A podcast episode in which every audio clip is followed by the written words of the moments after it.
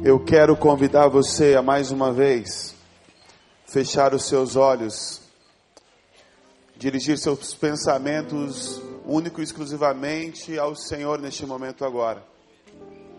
E que você se livre de toda e qualquer distração, que você se livre de tudo aquilo que pode te afastar e te levar deste momento, porque assim como o pastor Marcos disse aqui, o Senhor tem algo para falar profundamente ao teu coração nesta noite. Você crê nisso? Feche seus olhos, vamos orar. Pai, nós trazemos diante de Ti, nós entramos por essas portas com todo tipo de ansiedade, de estresse, de problemas, de dores, de cargas do passado, de coisas que têm nos roubado a paz, a esperança, a capacidade de amar.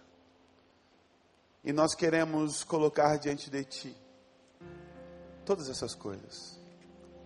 Assim também, meu Pai, como os nossos sonhos. Assim como também os nossos talentos e os nossos recursos. Queremos depositar no Teu altar tudo aquilo que nós temos e tudo aquilo que nós somos. Mas mais do que isso, Senhor, queremos ser transformados para sermos cada dia mais parecidos com Teu Filho Jesus. Eu te peço que a tua palavra penetre tão profundamente no nosso coração, que encontre os caminhos mais escuros de nossa alma, trazendo luz onde precisa ser trazido luz e trazendo transformação onde mais nós precisamos ser transformados. Esta é a oração que nós fazemos, no poderoso nome de Jesus que nós oramos. Todo o povo de Deus diz. Quero convidar você para abrir a sua Bíblia no Evangelho de Mateus no capítulo 4, eu vou ler a partir do versículo 23. Mateus 4, a partir do versículo 23, o texto será projetado também na tela. A versão que nós lemos é a versão da NVI. A palavra de Deus diz o seguinte: Jesus foi por toda a Galiléia. A Galiléia é o lugar de onde Jesus era, um lugar de pessoas extremamente religiosas, de judeus observadores da lei. Essa é a Galiléia. Então Jesus foi por toda a Galiléia, ensinando nas sinagogas deles, pregando as boas novas do reino e curando todas as enfermidades e doenças entre o povo. Notícias sobre ele se espalharam por toda a Síria, e o povo lhe trouxe todos os que estavam padecendo vários males e tormentos, endemoniados, epilépticos, paralíticos, e ele os curou. Grandes multidões o seguiam, vindas da Galiléia, ou seja, gente vindas, gente vinda desse lugar de judeus, de gente religiosa, extremamente zelosa pela lei, pela Torá, observadores da Torá, servos de Jeová, mas também vinha gente de Decápolis. Decápolis é uma cidade que foi instituída por Alexandre o Grande, uma cidade helênica, uma cidade grega, de tradição grega, uma cidade de pessoas que não eram tementes a Deus, pessoas que não conheciam a Jeová, pessoas que não serviam a Deus, pessoas que não observavam a lei, que não observavam a Torá. De Decápolis, de Jerusalém, da Judéia e da região do outro lado do Jordão. Grandes multidões o seguiam. O termo, o termo aqui é o termo mishmash. Repete comigo, mishmash. Repete de novo, mishmash. Esse termo designa grandes multidões, ou seja, é uma multidão que é muito eclética. Tem gente de todo tipo aqui. Existem esses judeus zelosos pela lei, que a vida inteira foram ensinados que eles não deveriam se misturar com outras pessoas a fim de serem aceitos por Deus e serem puros e serem limpos e serem retos aos olhos do Senhor. Mas também nós temos gente que não tem nada a ver com isso, que não entende esse sistema religioso, que não faz parte desse sistema religioso, que adora outros deuses, que tem outras tradições, que vem de outro background. Jesus fala para essa mishmash, para essa multidão. Jesus não está falando apenas para um grupo específico de pessoas, não está falando para um grupo direcionado, mas ele está falando para um grupo como esse aqui. Gente de todas as raças, gente de todos os credos, gente de todas as classes sociais, gente que veio dos, que, veio, eh, que veio dos mais diferentes tipos de dia. Teve gente que teve aqui um almoço em família super legal, super gostoso, mas tem gente que veio aqui de uma briga muito grande em casa. Tem gente que veio sozinho, porque não tem ninguém. Gente que veio feliz aqui para este lugar, gente que veio triste para este lugar. Gente que está surfando na onda, gente que está afundando na água. Jesus começa o sermão mais importante de toda a história, que é o Sermão do Monte. Jesus começa o conjunto de ensinos mais importantes que nós já vimos, que é o Sermão do Monte, Mateus 5, 6 e 7. E ele começa anunciando não para um grupo específico de religiosos, não para um grupo direcionado de pessoas, mas para uma, uma multidão que engloba todo tipo de gente que você pensar. E Jesus fala o seguinte: vendo as multidões, Jesus subiu ao monte e se assentou.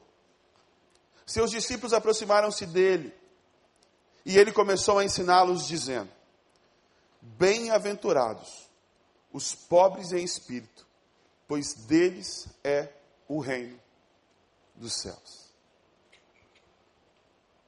Gente, que coisa interessante. Jesus fala assim: Bem-aventurados os pobres de espírito, porque deles é o reino dos céus.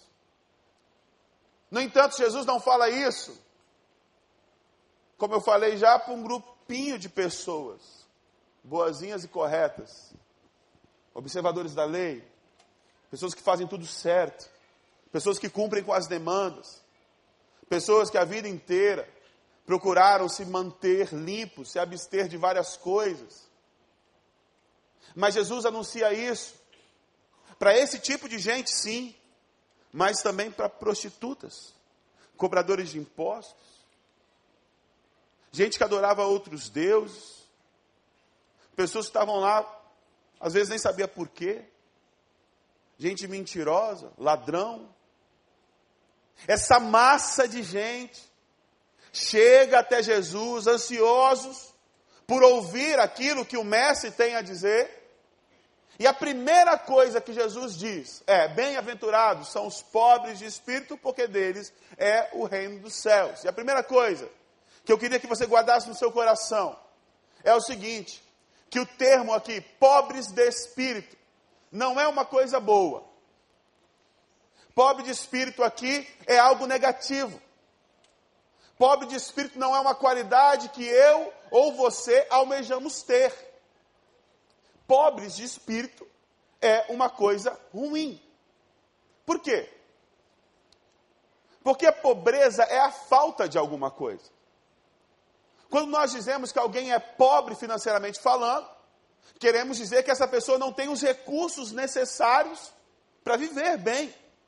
Lhe falta os recursos.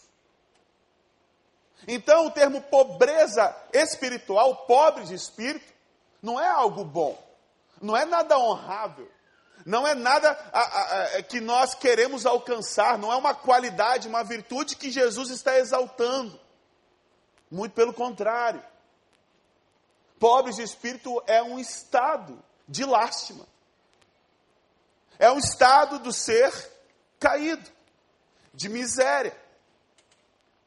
O nosso problema para interpretar esse texto, e muitas vezes nós interpretamos esse texto de forma errada, é que muitas traduções não trazem pobres de espírito, mas trazem humildes de espírito. Quem, quem na tradução está humildes de espírito? E humildes de espírito não é a melhor tradução, porque pobreza e humildade são duas coisas muito distintas.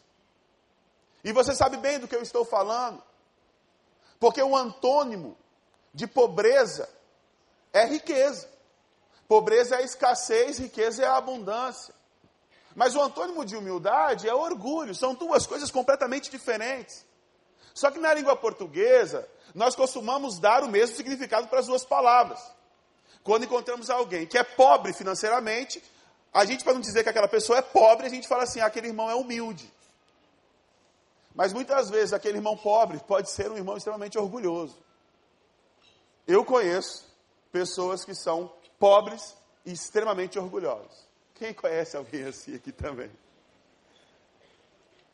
Assim como eu conheço irmãos que são muito ricos, tem dinheiro pra caramba, mas você olha e você não diz, porque são pessoas humildes. Então, pobreza e humildade são duas coisas distintas. E muitas vezes uma não está relacionada à outra. O termo que é utilizado aqui por Jesus não é humildade, não é os humildes de espírito. Porque a humildade é uma característica boa. A humildade é uma qualidade. E nós precisamos ser, sim, humildes. Mas a palavra de Jesus aqui é essa mesmo, pura e crua. Bem-aventurados são os pobres de espírito. É aqueles que falta alguma coisa. É aqueles que, de acordo com Dallas Willard, são os patéticos, os derrotados, os que não fazem parte, os de fora. Aqueles onde não há bem nenhum, os moralmente vazios, esses são os pobres de espírito. Aqueles que não conseguem cumprir as demandas, os mentirosos. Aqueles que, quando são confrontados, não conseguem dizer a verdade. Aqueles que roubaram, que mataram, que adulteraram, aqueles que não conseguiram cumprir as demandas da lei, aqueles que não conseguiram andar corretamente, esses são os pobres de espírito. Os pobres de espírito são os imperfeitos, os quebrados, os caídos, os miseráveis, os derrotados. Esses são os pobres de espírito. E Jesus começa falando isso: bem-aventurados são os pobres de espírito. Então a primeira coisa que eu queria que você guardasse no coração é que pobre de espírito não é uma qualidade. Não é algo que nós almejamos ter ou ser. Não é uma qualidade honrável, louvável. E pobre de espírito não é humilde de espírito. Eu tenho um amigo que ele costumava dizer assim: de todas as minhas qualidades, a que eu mais me orgulho é a minha humildade. Aí ele falou assim: Eu tinha um defeito antes. Eu era arrogante. Agora já não sou mais, me tornei perfeito. Não é desse tipo de humildade que Jesus está falando, Jesus está falando de pobreza mesmo. É aqueles que falta alguma coisa no caráter. São aqueles que não conseguem cumprir as demandas. São os fracassados, os derrotados. Sou eu. É você. Mas a segunda coisa que eu queria que você guardasse no seu coração é que Jesus fala assim, a respeito desses. Jesus fala assim: esses pobres de espírito são bem-aventurados. Olha que coisa linda. E o que é bem-aventurado? Eu nunca entendi muito bem o que é bem-aventurado. Bem-aventurado é uma palavra que a gente não usa. Você não vê as pessoas falando assim, olha que homem bem-aventurado. Não é uma coisa que você digita no Facebook, olha que bem-aventurado esse rapaz, essa moça. Não é um termo que nós, que nós usamos corriqueiramente. Bem-aventurado não faz parte da nossa, do nosso linguajar. Tem algumas traduções que traduzem bem-aventurado como feliz. Feliz é uma boa possibilidade, mas feliz ainda não é, capta o peso e a essência do que essa palavra realmente significa. Bem-aventurado significa que a graça e o favor de Deus, a presença de Deus é com aquela pessoa. Se você é uma pessoa bem-aventurada, uma pessoa abençoada, significa dizer que Deus não está contra você, que Deus está a seu favor, que a graça dele, que a misericórdia dele, que o amor dele é derramado sobre a sua vida. Quem é que é bem-aventurado, diga amém. Ser bem-aventurado é isso é saber que Deus está não contra nós, mas ao nosso favor. É saber que sobre nós está o amor do Senhor, está a sua graça, está a sua compaixão, está a sua misericórdia. Então, em resumo, o que Jesus começa falando no Sermão do Monte, no maior sermão de todos os tempos, no início do Evangelho, é que essas pessoas quebradas, caídas, falidas, moralmente vazias, que não conseguem cumprir com as demandas, que erram, que falham, que caem, miseráveis.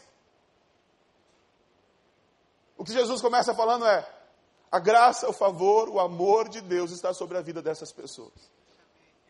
Não é à toa que aquela multidão, quando ouviu isso, falou assim: Isso sim são boas novas, isso sim são boas notícias. Evangelion, que a gente traduz como evangelho, significa boas notícias. Porque a vida inteira, aquelas pessoas foram ensinadas que Deus estava do lado dos bonzinhos, que Deus tinha os seus filhos preferidos, que Deus só se satisfazia e só estava é, do lado e a favor daquelas pessoas que cumpriam com a lei, que cumpriam com as demandas, aqueles que eram moralmente infalíveis. Toda a vida aquelas pessoas ouviram isso e nós crescemos ouvindo isso também. Que Deus está do lado dos bons. E que quando nós erramos e quando nós pecamos, a intuição que nós temos no nosso coração é que Deus não mais nos quer. Nós nos sentimos inaptos, nós nos sentimos inadequados, nós nos sentimos completamente rejeitados pelo Senhor. Porque o que a gente ouve por aí é esse ensinamento diabólico de que Deus só quer do lado deles os bons. E nós que somos maus, temos de Deus rejeição. Aquela multidão, com certeza, ficou muito impactada com aquelas palavras de Jesus. Porque a vida toda, a vida toda eles foram ensinados que Deus era de um jeito.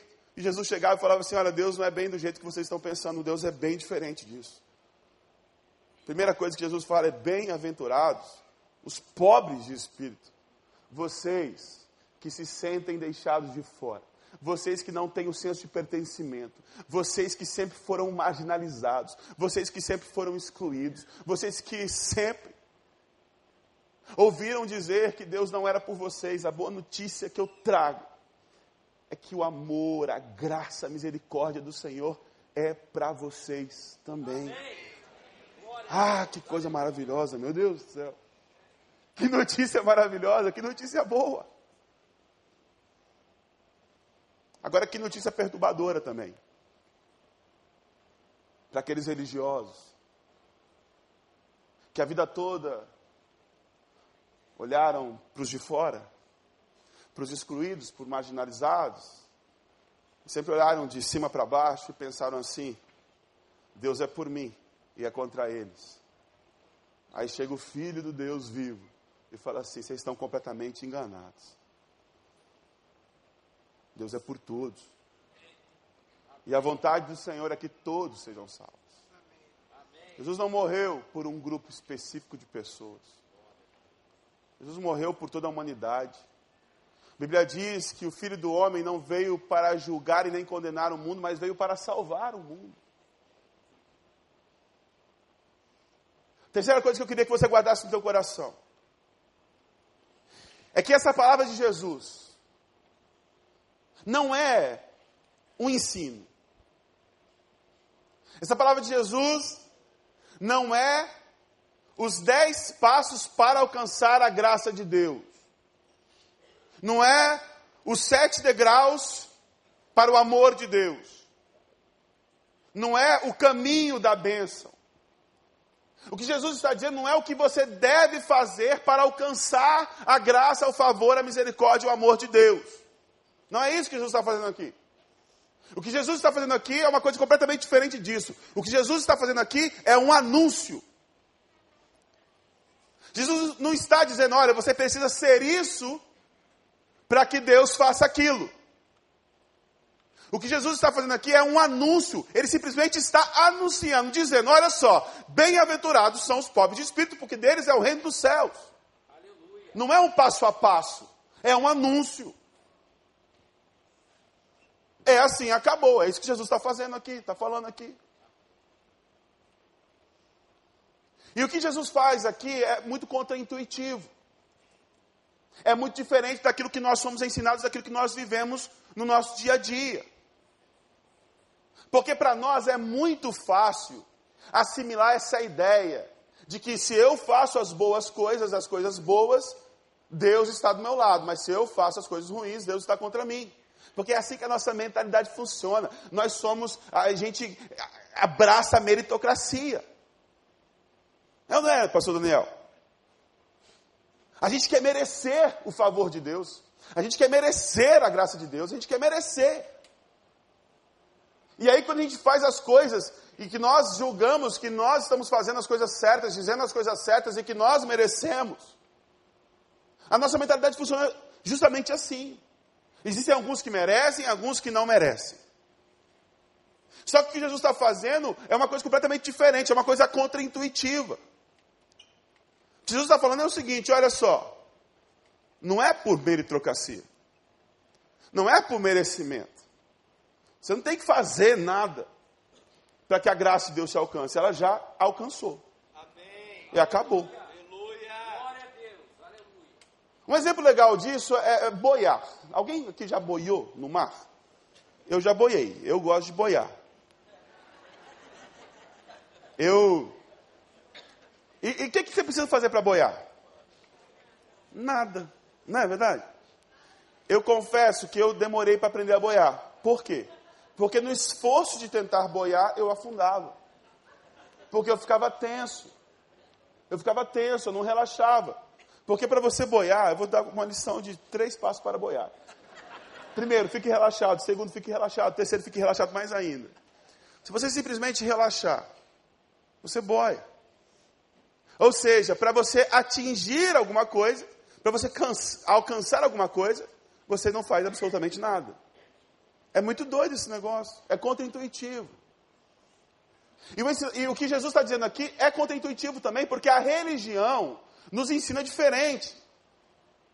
A religião diz que nós precisamos fazer as coisas para termos a aprovação de Deus. E olha só, a religião, qualquer religião que você procurar por aí, obedece esse mesmo raciocínio. Nós vivemos no Rio de Janeiro, onde a, a gente tem muito a, essas as religiões afro, a Ubanda, o Candomblé, e nós vemos aí na sexta-feira à noite, principalmente, muitas oferendas que são colocadas nas esquinas, é não é verdade? Você vai lá no Alto da Boa Vista, tem um monte de oferendas sendo colocadas. Qual que é o raciocínio daquilo que acontece ali? O raciocínio é: existe uma divindade. E eu preciso agradar essa divindade, a fim de que essa divindade me retribua um favor. Ou então, existe uma divindade que é poderosa, e eu quero que aquela divindade faça mal para alguma pessoa. Então eu dou um presente para aquela divindade, eu faço uma oferenda para aquela divindade, para aquela divindade fazer aquilo que eu quero que ela faça. A divindade está ao meu serviço. E é uma questão de retribuição. Toma lá da cá. Eu dou para a divindade, a divindade me dá de volta. É assim que a religião funciona. E é assim que a religião evangélica funciona também. Nós damos ao Senhor a fim de que nós venhamos a receber dele. Não é à toa que você vai em muitas igrejas e a palavra do dízimo é: dê que você vai receber sete vezes mais. E as pessoas não dão com coração alegre, não dão com coração grato, não dão porque eles já receberam do Senhor, mas eles dão com interesse para receber mais de Deus.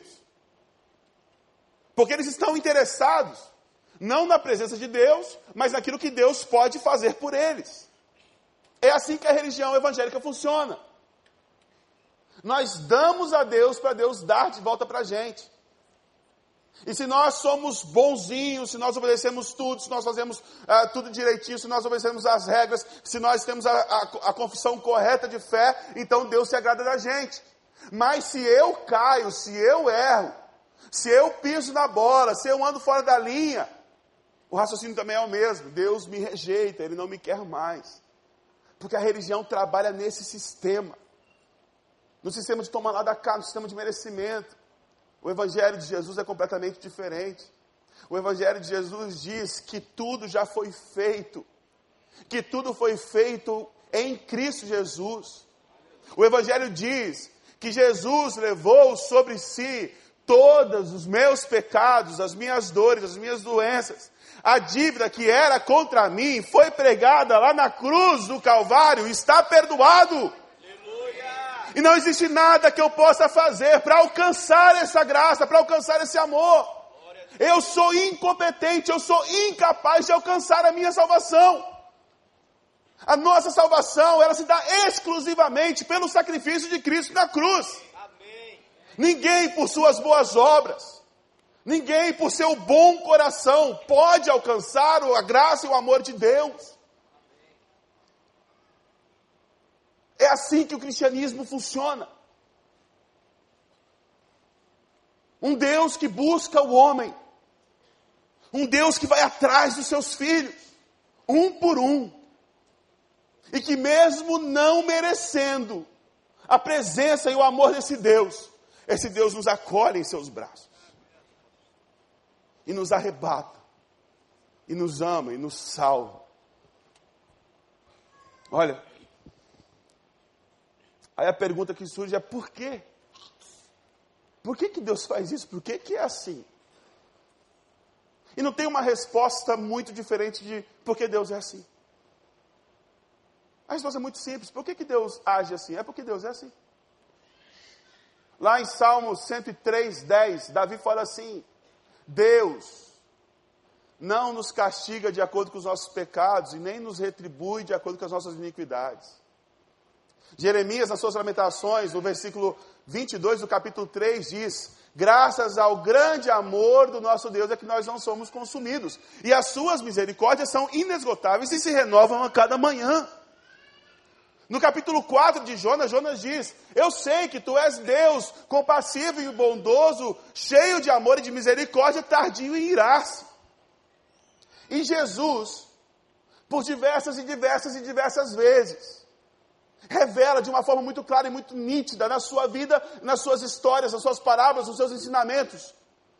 Essa característica de Deus, de um Deus extremamente compassivo e misericordioso. Lá em Lucas 14, no versículo 15, ele conta uma história. Feliz será aquele que comer no banquete do rei. Jesus respondeu: Certo homem estava preparando um grande banquete, convidou muitas pessoas. Na hora de começar, enviou seu servo para dizer os que haviam sido convidados: Venham, pois tudo já está pronto. Mas eles começaram um por um a apresentar desculpas. O primeiro disse: Acabei de comprar uma propriedade e preciso ir vê-la. Por favor, desculpe-me. Poxa, ninguém compra uma propriedade sem ir ver primeiro. Né? O outro disse: Acabei de comprar cinco juntas de boi e estou indo experimentá-las. Por favor, desculpe-me. Ninguém compra boi sem fazer um test drive. Ainda outro disse: Acabo de me casar, por isso não posso ir. Esse aqui não precisa nem de explicação. Casou. O servo voltou e relatou isso ao seu senhor. Então o dono da casa irou-se e ordenou ao seu servo: Vá rapidamente para as ruas e becos da cidade e traga os pobres, os aleijados, os cegos, os mancos. Disse o servo: O que o senhor ordenou foi feito e ainda há lugar. Então o senhor disse ao servo: Vá pelos caminhos e valados e obrigue-os a entrar, para que a minha casa fique cheia. Por que, que esse rei quer que a casa dele seja cheia? Porque ele é assim. Simplesmente porque ele é assim. Por que, que esse rei quer dar uma festa? Não está falando que foi aniversário de ninguém. Tem nenhuma comemoração especial. Me parece que esse rei gosta de dar festa. Esse rei gosta de, de abençoar, de dar presentes. Simplesmente porque ele é assim. Mais na frente, lá no capítulo 17, também do Evangelho de Lucas, no versículo 11. A caminho de Jerusalém, Jesus passou pela divisa entre Samaria e Galiléia. Ao entrar num povoado, dez leprosos dirigiram-se a ele. Ficaram a certa distância e gritaram em alta voz: Jesus, mestre, tem piedade de nós. Ao vê-los, ele disse: Vão mostrar-se aos sacerdotes. Enquanto eles iam, foram purificados. Chegam leprosos para Jesus, fala assim: Jesus, tenha misericórdia de nós. Jesus vai e cura eles. Por que Jesus curou eles? O que, que eles fizeram para merecer aquilo? Jesus não perguntou a história de cada um, vem lá, fala para mim o que, que você fez de bom na sua vida, o que, que você fez de mal na sua vida, eu vou avaliar aqui como é que você viveu a sua vida, e se você merecer a sua cura, eu vou te dar a sua cura. Nada disso. Eles clamaram por misericórdia e Deus, e Jesus foi misericordioso com eles. Porque não tem nada a ver com eles, tem tudo a ver com quem Deus é, com quem Jesus é. A bênção de Deus não está vinculada a mim ou a você, está vinculada a quem Ele é. No capítulo 19, também do Evangelho de Lucas, lá no versículo 1, diz assim: Jesus entrou em Jericó e atravessava a cidade. Havia ali um homem rico chamado Zaqueu, chefe dos publicanos. Ele queria ver quem era Jesus, mas sendo de pequena estatura, não conseguia por causa da multidão. Assim, correu adiante e subiu numa figueira brava para vê-lo, pois Jesus ia passar por ali. Quando Jesus chegou àquele lugar, olhou para cima e lhe disse: Zaqueu, desça, desça depressa, eu quero ficar em sua casa hoje. Gente, Zaqueu era um homem cobrador de impostos. Zaqueu enriqueceu às custas do trabalho duro dos seus compatriotas. Zaqueu era um homem que se alimentava do sistema iníquo daquele tempo. Zaqueu era um homem que por onde ele passava, todos apontavam o dedo e falavam assim: lá vai um homem corrupto, lá vai um homem de uma moral que, que não vale nada, lá vai um homem que não presta. Zaqueu era alguém que era odiado pelos seus irmãos, pelo seu próprio povo. A gente podia dizer assim que Zaqueu não valia nada. Aí, no meio de uma grande multidão, de gente que era muito boa, honesta, trabalhadora, Jesus escolhe ficar na casa daquele que não valia nada. Por que, Jesus faz isso? Porque ele é assim.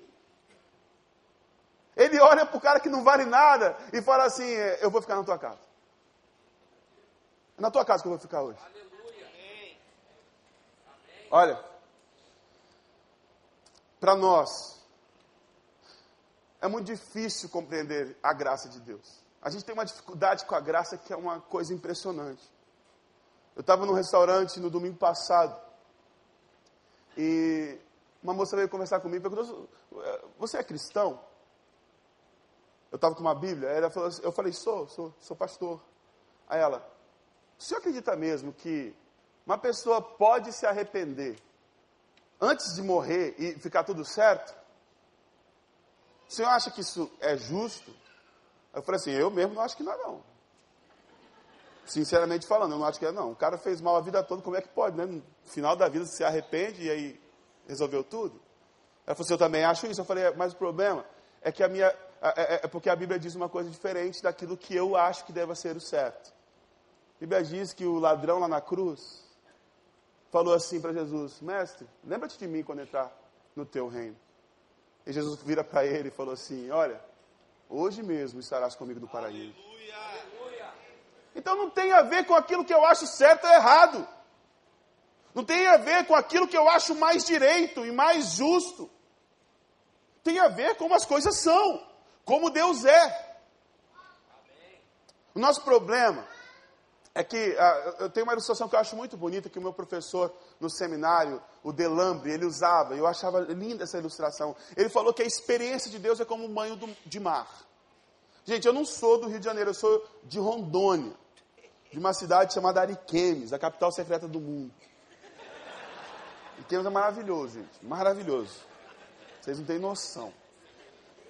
Eu sou de Ariquemes. Vocês estão muito acostumados com o mar, mal acostumados com o mar.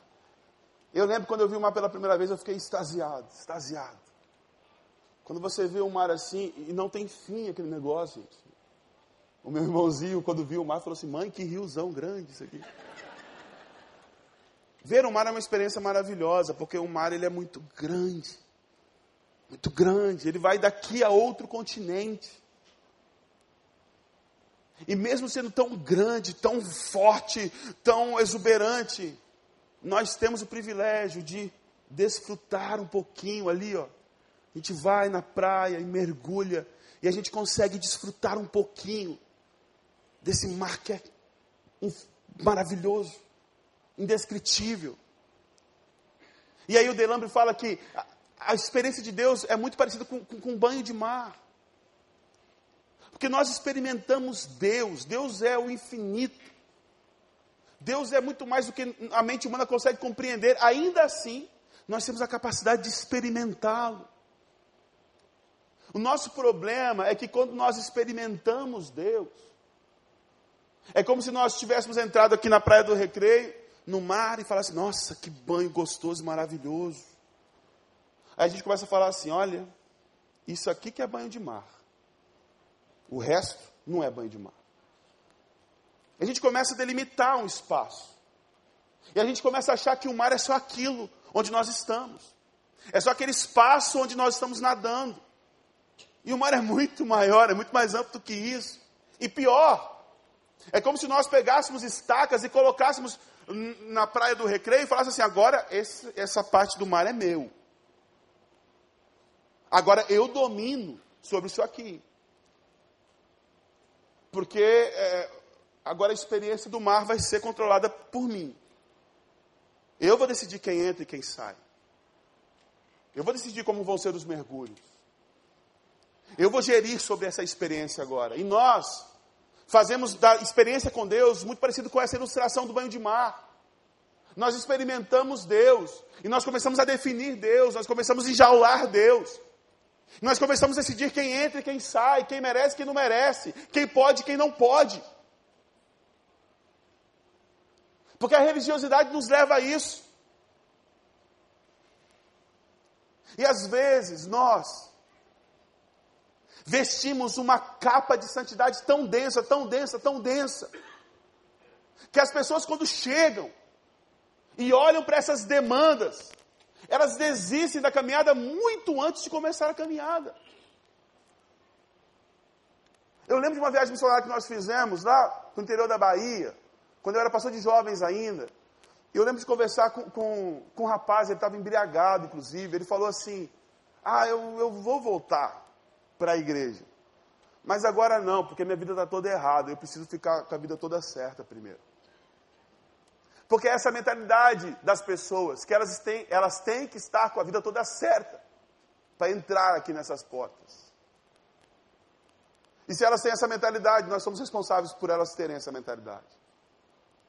Porque nós muitas vezes colocamos essa capa densa que nós mesmos não conseguimos carregar. E nós colocamos sobre os ombros do outro um fardo que nós não podemos levar. E as pessoas desistem da caminhada antes mesmo de iniciar essa caminhada. E eu fico pensando, e se nós vivêssemos igreja como um grande anúncio? Porque antes de ser uma teologia, um conjunto de regras, de doutrina, antes de ser uma instituição, o Evangelho essencialmente é um anúncio. Existe um Deus que nos ama e que nos quer.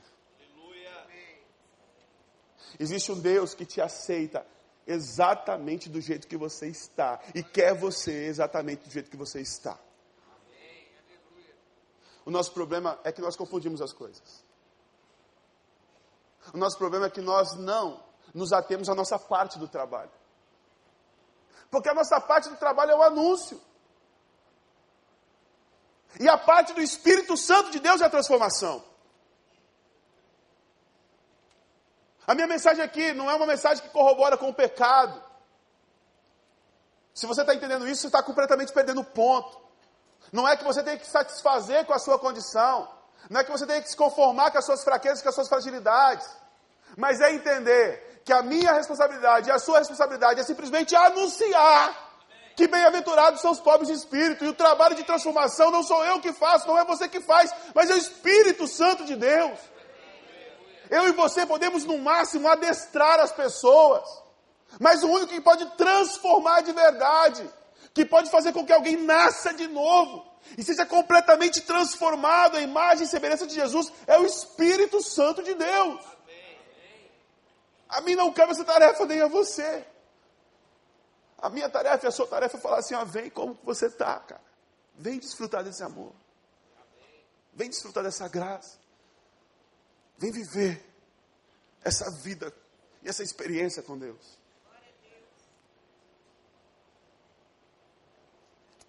Tem um filme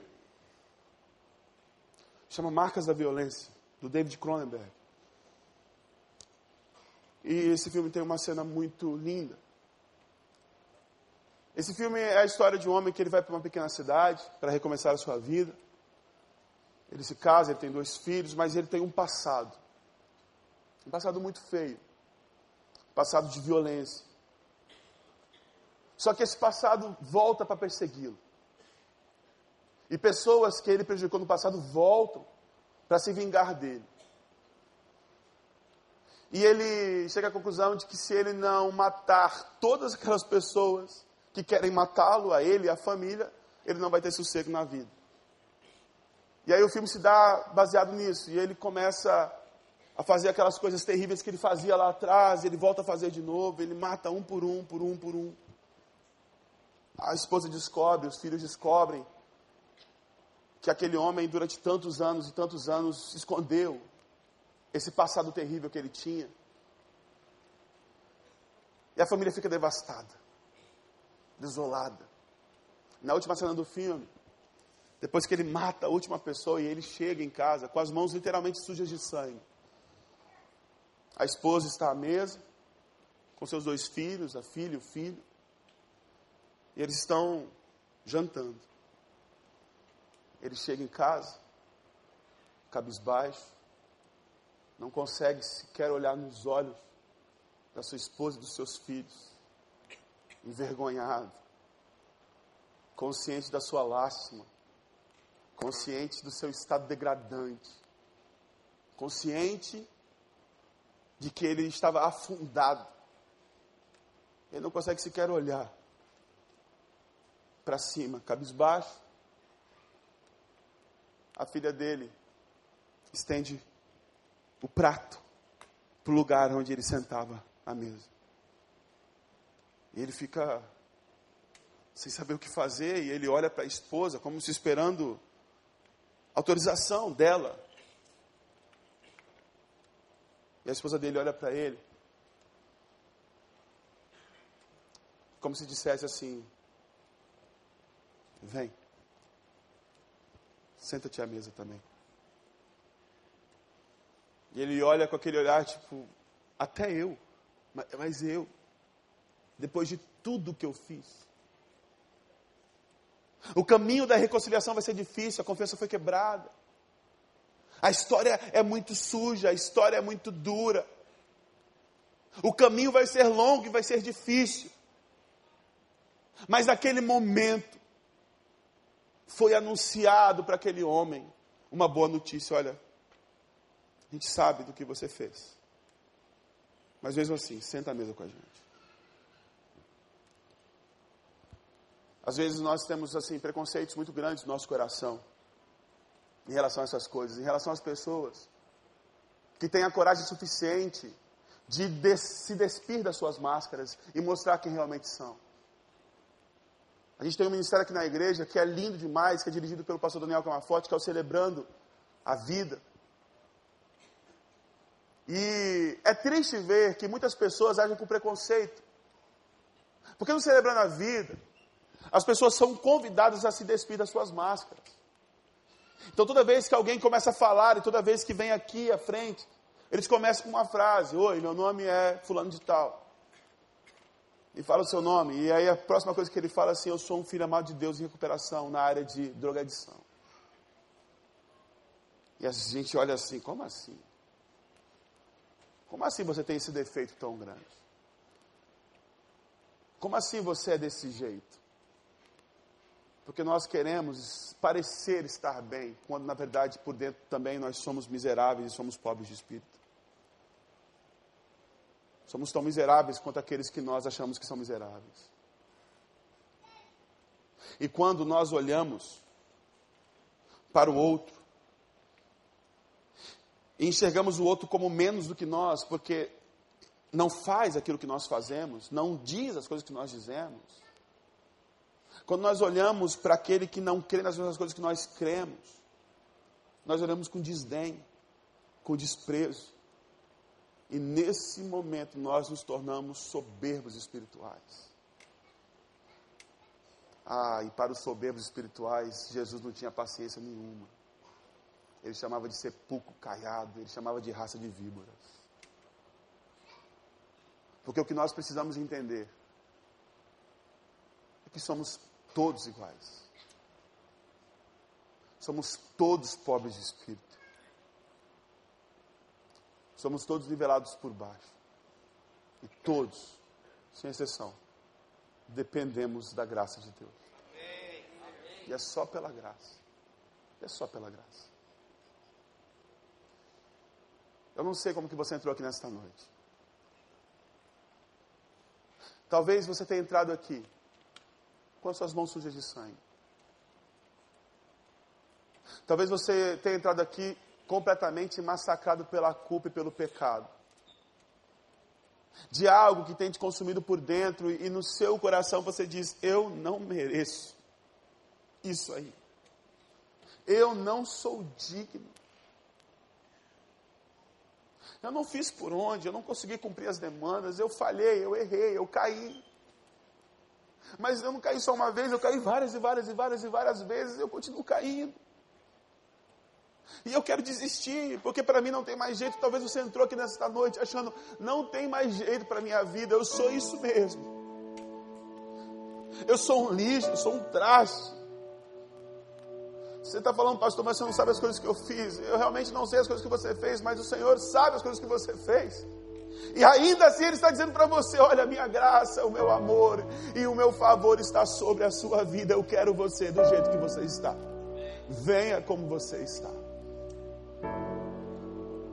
Eu quero fazer esse convite a você. Mas, pastor, e o que, que vai acontecer depois? Olha, o depois é depois. Deixe que essa graça e esse amor de Deus te transforme. E você vai ser transformado no nome de Jesus. Você vai ser liberto no nome de Jesus. Mas o primeiro passo você tem que dar. Dizer assim, Senhor, eu não entendo, eu, eu sei que eu não mereço, mas eu simplesmente aceito esse amor. Eu quero convidar você que entendeu essa mensagem que entendeu que é pobre de espírito, que é miserável, falido, assim como eu sou, porque eu sou pobre de espírito, e eu dependo tanto da graça de Deus. Se não fosse pela graça de Deus, eu estaria completamente fulminado.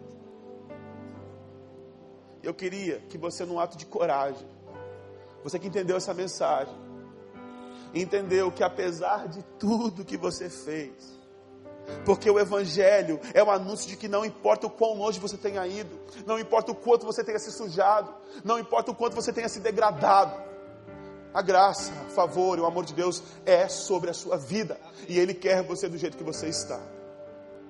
Você que roubou,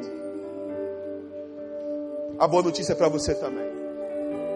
Você que adulterou ou está em adultério, a boa notícia é para você também. Você que mentiu, a boa notícia é para você também. Você que se acovardou numa situação e morre de vergonha por causa disso, a boa notícia é para você também. Você que sofreu um aborto, a boa notícia é para você também. Você que se deixou contaminar, você que degradou o seu corpo, seja na sua sexualidade, seja no uso de drogas, a boa notícia é para você também. Não importa o quão longe você tenha ido, não importa o quanto você tenha se sujado. A boa notícia é que o Senhor te quer nesta noite.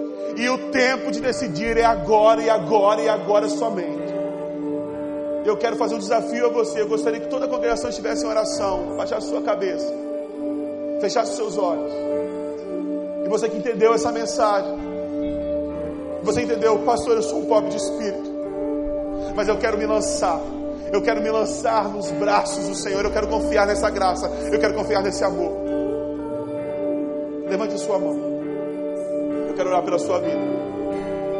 Deus abençoe você, Deus abençoe você, Deus abençoe você, Deus abençoe você, Deus abençoe você, Deus abençoe você, Deus abençoe você, Deus abençoe você, Deus abençoe você. Alguém aqui desse lado, Deus abençoe você. Tem mais alguém, Deus abençoe você. Tem mais alguém aqui, Deus abençoe, Deus abençoe. Tem mais alguém, Deus abençoe lá no fundo. Mais alguém? Não tenha medo. Deus abençoe a sua vida. Deus abençoe a sua vida. Deus abençoe a sua vida. Deus abençoe a sua vida. E eu quero fazer um desafio maior ainda. Você que levantou a sua mão, você que entendeu, eu sou um pobre de espírito. E eu preciso dessa graça, eu preciso desse amor. Eu quero que você levante do seu lugar, de uma forma muito corajosa, e venha aqui na frente. Eu quero orar pela sua vida. Enquanto nós cantamos essa canção, enquanto nós cantamos essa canção, eu queria que você viesse aqui na frente sem medo, sem vergonha nenhuma, simplesmente se lançando, se lançando, se lançando e se integrando, e se entregando ao amor desse Deus. Venha, venha, venha como você está.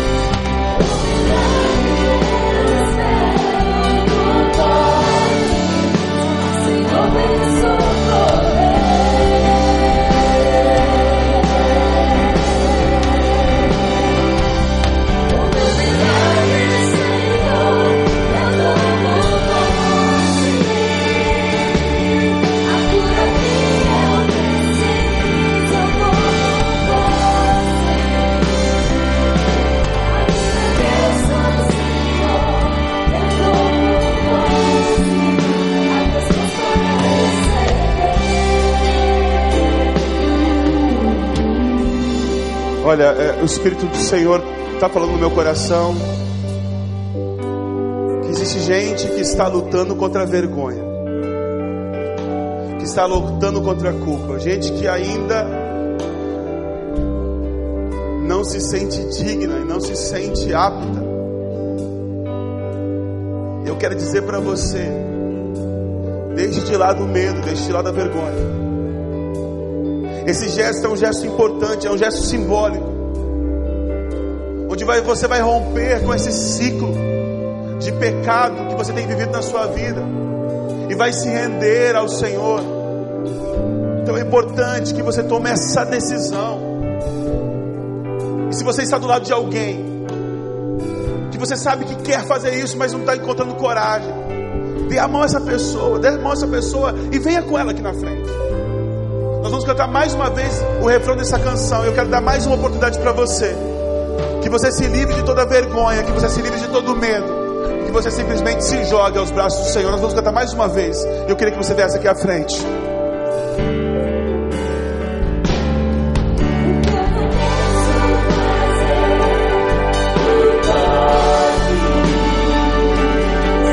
Se o Senhor está falando com você, venha.